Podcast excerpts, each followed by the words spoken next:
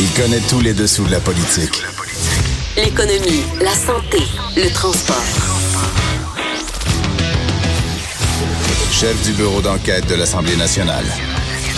Antoine Robitaille. Là-haut sur la colline. Cube Radio. En direct du Cochon de Cube sur la colline. Excellent mardi à tous. Et la colline, justement, elle ressuscite aujourd'hui après la pause Pascal. Vous la pognez? Ressuscite, Pascal, hein? Pâques? Bon. Oui, très drôle. Période de questions à 14 heures. Espérons que ça va être meilleur que mes blagues de, début d'émission. Deux parlementaires seront avec nous. D'ailleurs, il y aura Mar Marois au téléphone du Parti libéral et Vincent Marissal de Québec solidaire. On va discuter, entre autres, de stratégie numérique, mais on a plein de sujets avec eux. Vincent Marissal, j'ai enregistré l'interview tout à l'heure. Écoutez ça, c'est intéressant. Il parle de son ancienne vie, notamment de ses anciens collègues, dont André Pratt. Euh, à 13h30, il y aura José Legault qui sera là, la chroniqueuse au Journal de Montréal. On va discuter du cas Kathleen Veil et peut-être aussi euh, du pape du, plateau. Euh, on saura c'est qui. Restez à l'écoute. 13h45, deux constitutionnalistes pour le prix d'un. Il y aura Patrick Taillon comme à l'habitude, mais Marc Chevrier se joint à nous parce qu'il propose une idée très subtile, euh, mais très intéressante. Euh, donc, euh, c'est une question constitutionnelle, vous verrez tout à l'heure, mais d'abord, évidemment, notre compteur est là et un vadrouilleur. Amenez-moi des roses. J'attendais la chanson de François. Ah oui! mademoiselle, car j'ai rendez-vous eh oui! C'est très important. On a rendez-vous avec Patrick Belrose, euh, qui est euh, reporter, euh, correspondant parlementaire au Journal de Québec, Journal de Montréal, qui est dans les couloirs de l'Assemblée nationale. Bonjour, Patrick. Oui, bonjour, Antoine. Je vais trouver mon, mon, propre cochon pour pouvoir te parler aujourd'hui. Je suis dans la petite cabine téléphonique du foyer de l'Assemblée. Ah oui. Ah, j'ai fait ça souvent. Moi, j'aimais ça, faire des, des, des, des, directs de là. C'est très agréable. C'est un peu écho en plus, puis ça, ça donne vraiment l'impression d'être dans le vieux Parlement. Et, et, d'ailleurs, qu'est-ce qui se passe? Est-ce qu'il y a des, euh, des, des, parlementaires déjà qui se sont arrêtés pour vous parler? Tu étais à l'entrée, je crois, du, euh, du caucus du euh, parti de la, de la CAQ. Là. Oui, exactement. je me suis absenté un petit peu pour venir te parler, mais là, il y a les libéraux là, qui défilent et qui vont à leur caucus. Excellent. Mais toi, tu veux nous parler évidemment de, ta primeur de ce matin euh, sur le deuxième bain euh, qui, dans les CHSLD, est largement offert dans la région montréalaise. Deuxième bain par semaine, euh, mais pas, pas à Québec, c'est ça? Pas dans la capitale nationale? Exactement. En fait, on se souvient que la CAQ en avait fait son cheval de bataille pendant, pendant qu'elle était dans l'opposition. Elle demandait un deuxième bain pour tous les résidents de CHSLD qui le désirent et qui peuvent l'obtenir. Donc, euh, on sait qu'il y a des gens qui sont trop mal en point pour, euh, pour l'obtenir ou qui ont des problèmes de, de, de perte euh, cognitive. et donc, on voulait voir, ben, après l'annonce l'an dernier par le ministre Gaétan Barrette de 36 millions pour embaucher 600 nouveaux préposés aux bénéficiaires. En fait, même ça remonte à il y a deux ans, septembre 2017. On voulait voir si la situation s'était réellement améliorée. Et euh, d'entrée de jeu, on peut dire que oui, vraiment, la situation s'améliore un peu partout au Québec.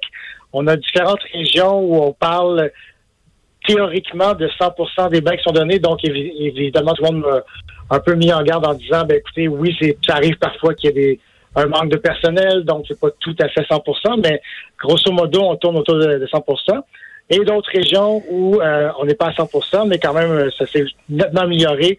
Euh, si on prend les Laurentides, la Nodière, Montérégie, Outaouais, on tourne autour de 75-80% Donc, euh, quand même, euh, c'est euh, nettement mieux qu'auparavant.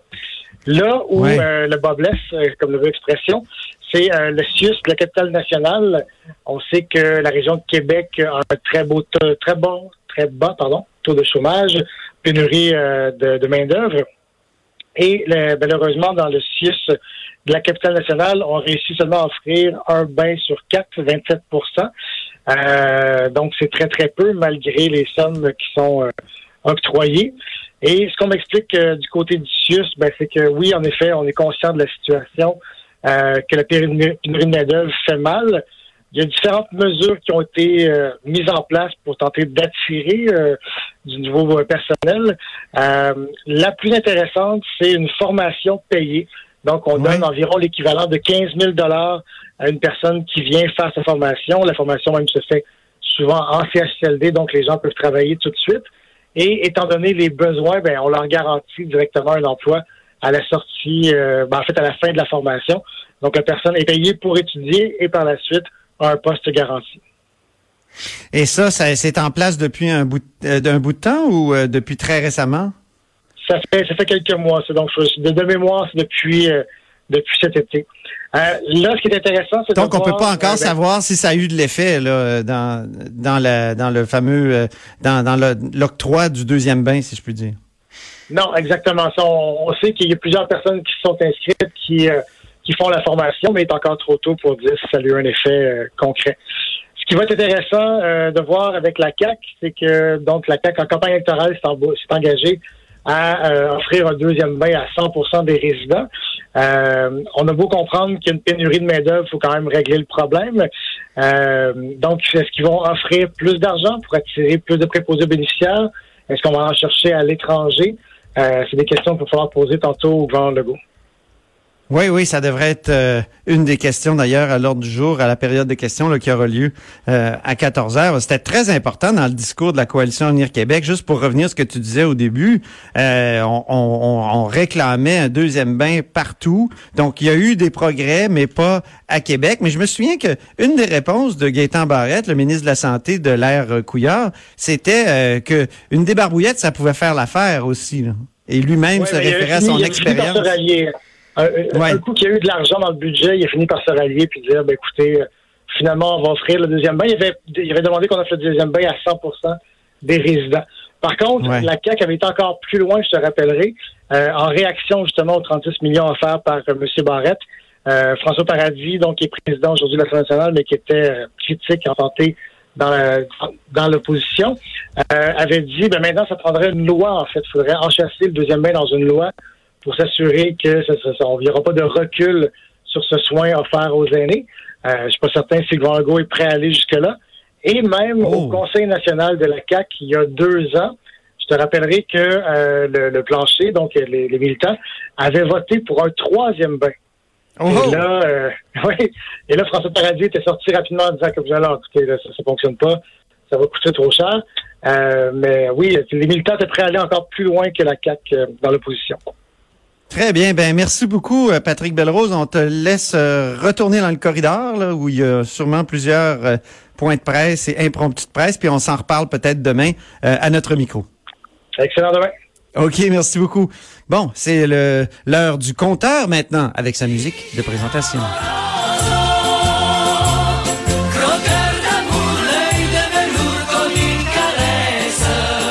Compteur avec un P, évidemment, mais aussi pas de P parce que, euh, évidemment, euh, Jean-François Gibault, directeur de la recherche à QMI, nous, nous raconte des choses. Donc, c'est compteur, c'est c'est deux fois, deux, deux- comment dire, deux pierres, euh, hein? Deux fois. Deux significations, deux significations possibles, Antoine. Je vais essayer de t'aider un petit peu. Merci beaucoup. Là, ça me fait plaisir. Hey, tu veux nous parler du soleil et de la presse qui ont des Oui. difficultés financières? Oui, euh, ben, c'est Toujours pas- triste quand même quand pas, euh, c'est- un concurrent a, a du mal comme ça. euh, ouais. Pour avoir travaillé longtemps dans un dans un journal qui était perpétuellement en crise, euh, pour le nommer le devoir, c'est dur et euh, souvent on a des on a des craintes pour l'avenir. Puis euh, donc donc c'est le cas là, pour le Soleil et la presse. C'est ces deux gros morceaux que dans l'information au Québec. Ouais. Le, le devoir également. Euh, C'est pas une nouveauté, ça. Le- le- donc, on savait déjà que ces entreprises-là sont euh, sont en difficulté financière. Et euh, ce qu'on apprend, par contre, c'est que dans les dans les derniers mois, les, les deux gouvernements ont réagi. D'abord, le gouvernement du Québec avait annoncé une mesure de- quand même qui pouvait euh, aller jusqu'à euh, 36 millions de dollars. Et euh, le gouvernement fédéral, à l'automne, puis dans son dernier budget récemment au printemps, a aussi allongé trois mesures pour venir en aide à la presse écrite. Ce qui est nouveau, c'est qu'on apprend que c'est pas assez. Et Ah que, euh, notamment, oui, la presse et Groupe Capital Média, qui est l'entreprise le- le- qui détient, dans le fond, les euh, six journaux régionaux comme Le Soleil, effectivement. Le Soleil, c'est ça. J'ai dit juste le Soleil, mais en Ouais, fait c'est Capital Média, donc euh, c'est la Tribune de Sherbrooke, La c'est Tribune, le Nouvelliste, le droit. Ouais. C'est euh, plusieurs, euh, La Voix de l'Est aussi. Voilà. C'est plusieurs journaux, là. C'est l'information régionale. En région. Bon. Et euh, donc, euh, ces entreprises-là se sont adressées au gouvernement du Québec encore tout récemment pour dire, malgré ce qui a été annoncé, ça sera pas suffisant pour garder la tête hors de l'eau. Maintenant, nos informations euh, sont claires.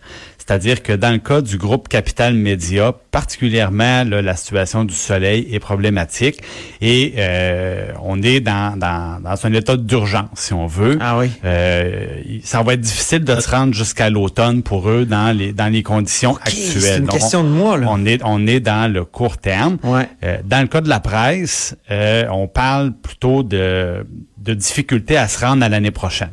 Donc, euh, un- OK. un- un- 31 décembre. Ouais, un échéancier un peu plus un peu plus long. Et euh, bon, maintenant, c'est parti. Parce que la presse a reçu 50 millions Voilà. des anciens propriétaires, donc euh, la famille il y avait, euh, là j'ai parlé des programmes généraux. Mhm. Euh, dans le cas du groupe Capital Média, il y avait eu en plus un prêt de 10 millions de dollars fait à l'entreprise. Ben oui. Et il y avait eu aussi un demi-million accordé au devoir. Tandis que du côté... Le devoir ne l'avait pas pris. Hein? Du côté- C'est intéressant ouais. ça. Le devoir avait refusé finalement l'aide. Il s'est tourné vers le crédit d'impôt qui avait été annoncé. Par le gouvernement. Par le gouvernement, ouais. Donc ça, c'était les aides ponctuelles parce que euh, c'est important de le mentionner parce qu'il y avait eu tout un débat autour de des aides euh, ciblées parce qu'évidemment, c'est la grande question de l'indépendance des médias, Ben oui. Des salles de nouvelles. Euh, On, on veut pas, par exemple, qu'il puisse y avoir de lien d'établi entre l'aide directe qu'un gouvernement apporte à un média, puis après ça, les, les, les, les textes qu'on peut y lire ou les opinions qu'on peut y retrouver dans, chez les chroniqueurs, bon, par exemple, évidemment. Et euh, bon, je continue. Du côté de la presse, ben là, c'était plus, ça avait été encore plus spectaculaire. Rappelle-toi, Antoine, projet de loi privé à l'Assemblée nationale pour Oui. défaire une vieille loi, dans le fond, je veux pas revenir, c'est un peu technique, mais qui leur permettait de se transformer en organisme à but non lucratif, parce que la presse appartenait à Power Corporation. Et euh, il y avait deux difficultés. La première difficulté, c'est que ça fait longtemps que l'entreprise, euh, que la, presse perd de l'argent.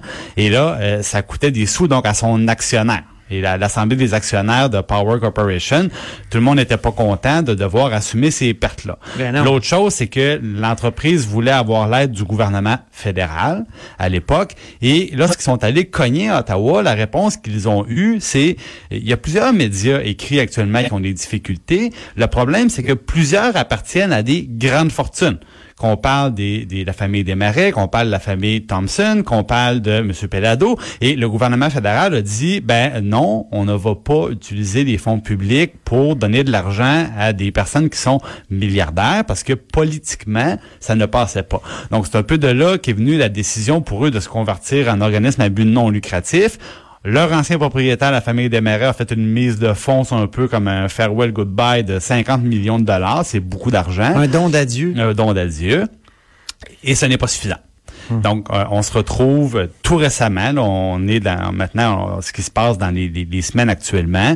Euh, ils sont allés cogner du côté du gouvernement du Québec pour dire on, on y arrivera pas, même avec tout ce qui a été mis en place plus récemment. Et on sait la presse mène aussi une levée de fonds. Là, si, vous- si vous consultez les, si vous consultez l'application, ils mènent une levée de fonds. Je soutiens la presse. je soutiens la presse qui, euh, bon, malheureusement, les, les, les, euh, les résultats ne sont pas ne sont pas très bons de ce côté-là. La question a été posée ce matin, euh, notamment à Québec solidaire, puis il y a Gabriel Nadeau-Dubois euh, qui a dit qu'il était d'accord euh, sur l'importance de trouver une solution globale.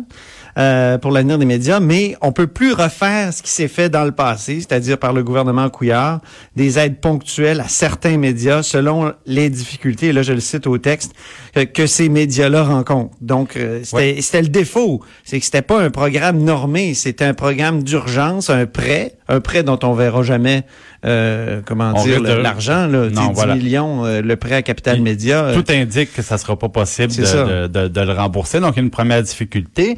Et bon, euh, ce que tu soulignes, c'est tout à fait juste. C'est-à-dire que euh, lorsqu'on pose des questions autant au gouvernement qu'aux partis d'opposition, euh, tout le monde est, est prudent et tout le monde dit on, on- on ne veut pas refaire l'erreur de l'ancien gouvernement libéral qui a été de donner de l'argent de manière ciblée euh, à une entreprise. Euh, et, et, maintenant, tout le monde veut se tenir loin de ça. Donc, on, on veut y aller par des mesures d'application générale, universelle, où on, ne choisit pas les, les, les bénéficiaires directement. C'est facile. Il y a des modèles qui existent. On aide les, les, les, les euh, magazines canadiens depuis des années euh, je me souviens, c'était la grande bataille, par exemple, de Jean Paré, le fondateur de l'actualité.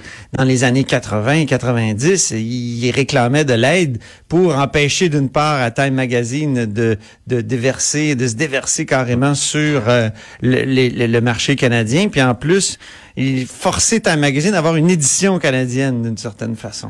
Et en même temps, aider la presse locale. Mais il y a des difficultés. Et quand on pense à ça, on est vraiment dans une autre époque. Hein? Ah, complètement. écoute. Mais les, les, difficultés que ça pose, d'abord, le, le, le, il faut, comme je le mentionnais dans le cas de Groupe Capital Média, l'échéancier est court. Donc, il faudrait trouver une aide universelle qui est en place avec des critères définis, puis les, ah, les ça, puis que ça, que ça arrive assez vite pour qu'ils puissent le réclamer. Premier défi. ça. L'autre défi, ben évidemment, c'est, oui, c'est, on parle de médias d'information, mais ce sont des entreprises.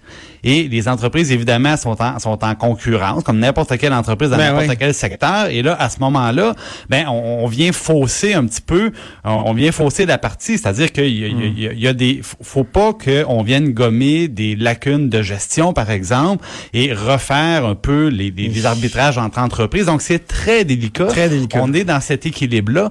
Il y aura commission parlementaire, ça, c'est intéressant. Donc, les, les, les, euh, les représentants des différents partis politiques qui ont convenu de se rencontrer pour définir quel sera le mandat de la commission parlementaire qui va se pencher euh, en bonne partie sur cette question-là. Ah, pour aller en région, entre autres. Hein? Oui, beaucoup parce que l'information régionale, évidemment, c'est euh, une. Euh, j'entendais Harold Lebel nous dire qu'il y avait une préoccupation. Le député de Rimouski là, du Parti québécois dit qu'il y avait une préoccupation à cet égard-là. Euh, donc la, la, commission va devoir faire des recommandations sur, sur tout ça, puis le gouvernement, évidemment, va devoir réagir. On va suivre ça en tout cas. C'est très important, très intéressant, puis en même temps, c'est délicat. Merci beaucoup. Donc, Jean-François Gibault, notre compteur et directeur de la recherche à QMI. Alors, De 13 à 14. Là-haut sur la colline.